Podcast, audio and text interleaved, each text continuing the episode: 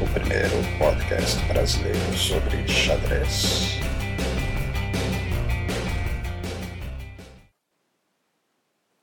Olá, hoje é segunda-feira, 15 de janeiro de 2014. Eu sou Alexandre Segristi e este é o Podcast. E você já sabe, segunda, além de ser o melhor dia da semana, é também dia de resultados aqui no Podcast. E vamos começar por Londres. E após muitos empates, algumas penduradas, apuros de tempo e, vá lá, uma certa emoção, Vishy Anand conquistou o título do Six Stars, o torneio principal do London Chess Classic de 2014. Foi necessária uma combinação cósmica de resultados para o Nandão levantar a taça, mas digamos que a sorte é um dos trunfos dos campeões. Tem mais, essa pontuação 3-1-0 faz milagres em torneios muito equilibrados, com muitos empates. Anand e Adams, que se enfrentaram, dividiam a penúltima posição. Giri e Kramnik, um outro confronto da rodada, dividiam a liderança, o que significa que uma vitória daria a eles o troféu de campeão. A vitória não foi vista. Na terceira partida da rodada, o confronto restante, Nakamura, com chances de título, pensou mais no rating e, enfrentando um Caruana entediado e de olho no pub, preferiu jogar uma berlinzinha e garantir mais um vitorioso empate. Adams, uma vez mais, decidiu a rodada e, por tabela, o torneio. A proeza maior, claro, foi ter perdido para uma Berlim, e pensar que em 1999, no Mundial da FIDE em Las Vegas, a Kopian teria afinado de jogar a defesa Petrov, que era a Berlim da época, contra Adams. Não quero ser mal interpretado. Michael Adams é um jogador fortíssimo. Digamos que talvez seja menos forte do que os outros cinco jogadores do Six Stars. Perdeu três das cinco partidas. Mas não custa lembrar, Adams venceu o atual número 2 do ranking, Fabiano Caruana, e terminou o torneio à frente do italiano. Graças à pontuação 3-1-0, sim, mas não importa.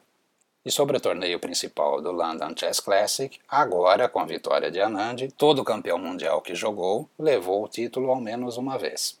Magnus foi o campeão em 2009, 2010 e 2012, Kramnik em 2011 e Anand em 2014.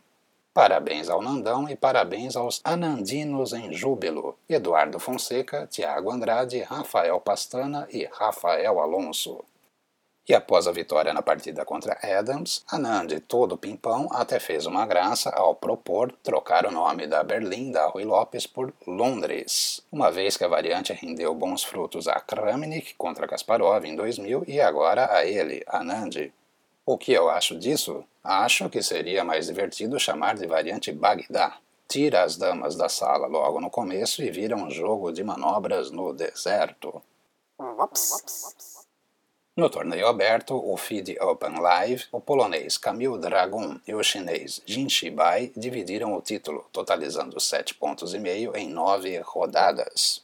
Vladislav Tkachiev, número 1 um do torneio, liderou o desempate do grupo de 7 pontos, que incluiu o brasileiro Alexander Fier.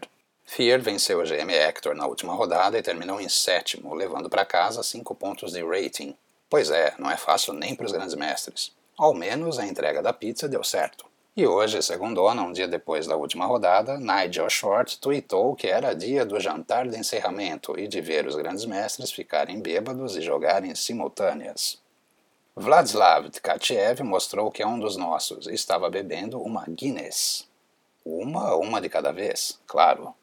Mr. Blitz jogou no Princess Victoria Pub, lá na Uxbridge Road, o que me leva a pensar que a Simu dele não teve nada a ver com o festival. É perto do local do festival, Kensington. Não é longe, mas digamos que não é assim tão perto. E se você acha que eu me esqueci do match Gawain Jones versus Romain Edouard, se enganou. É que aquilo estava tão chato que eu esperei por uma partida legal, e ela apareceu justamente na última rodada, disputada nesta segunda-feira. Jones venceu de novo, dessa vez de pretas, e selou 4 a 2 no match. Watching in slow motion as you turn to me and say, My love, till my breath.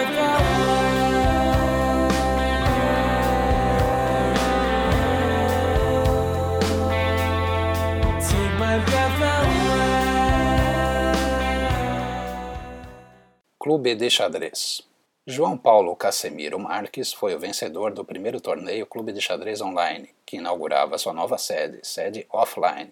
Pelas fotos, um lugar bem bacana. Erlon Braghini ficou em segundo e o senhor Jair Domingues ficou em terceiro. O torneio foi disputado no domingo e as partidas tiveram um ritmo de 21 minutos para cada jogador. O clube de xadrez online, offline, fica em São Sebastião do Paraíso, Minas Gerais. Já o Clube de Xadrez Online, todo mundo conhece, fica no www.clubedexadrezonline.com.br. Excelente trabalho do incansável Gerson Pérez Batista, o Gersinho. Esses dias mesmo eu comentava aqui no podcast sobre fazer torneios em lugares legais, pois, como sempre, enquanto alguns apenas falam, Gersinho vai lá e faz. Parabéns ao Casemiro, parabéns ao Clube de Xadrez pela nova sede e parabéns ao Gerson pelo excelente trabalho.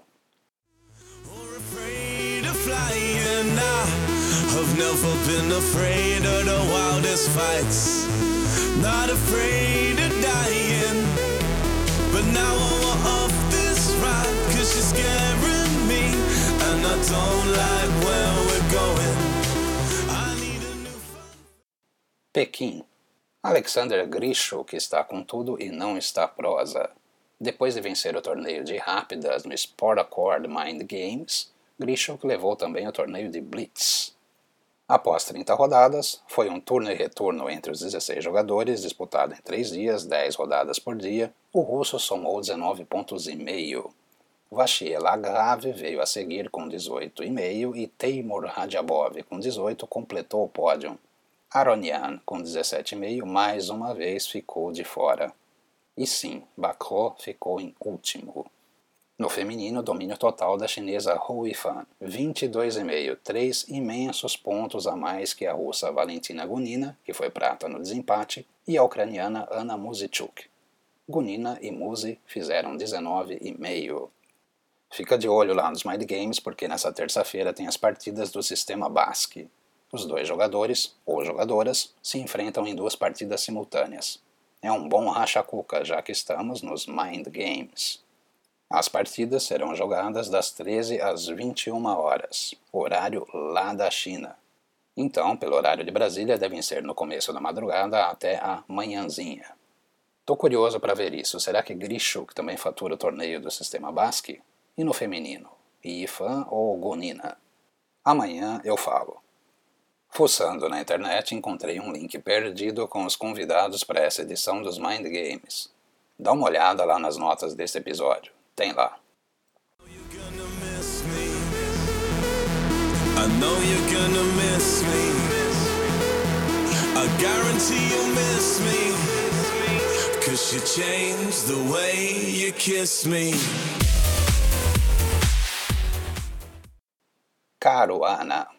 Apesar de não ter se saído lá muito bem em Londres, Fabiano Caruana foi destaque em Nova York.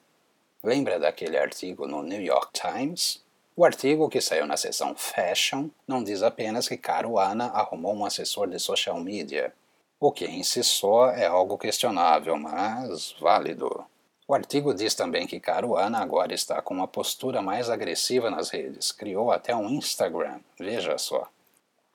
Uma coisa legal e que eu não sabia era que o italiano participou daquele desafio do balde de gelo, aquela corrente em que uma celebridade pegava um balde de gelo e despejava sobre a própria cabeça e então nomeava a celebridade que deveria seguir com a corrente.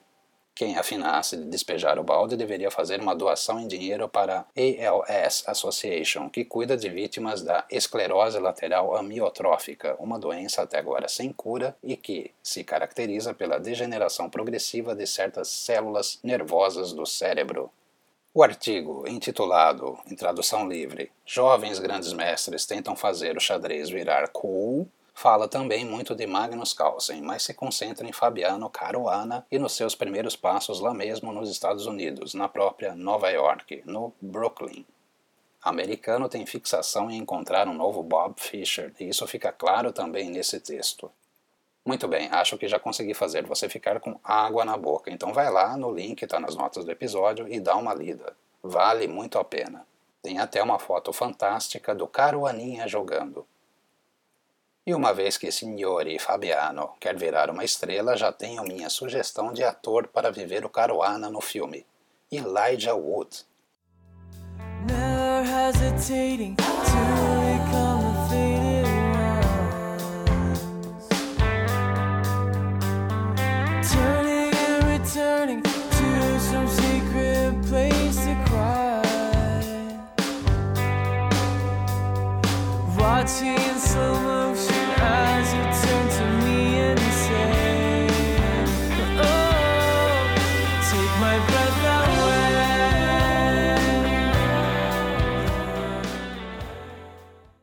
Aquele, abraço. abraço, abraço, abraço Abraço hoje para o aniversariante Agil dos Santos. Parabéns! Eu sou Alexandre Sigrist e esse foi o podcast. Amanhã eu volto. Amanhã tem muito mais resultado para falar. Torneio João Braga no Clube de Xadrez São Paulo, Brasileiro Juvenil em Santa Catarina, Aberto do Brasil em Indaiatuba, Simultânea do Magnus. Tem muita coisa. Amanhã. Até mais.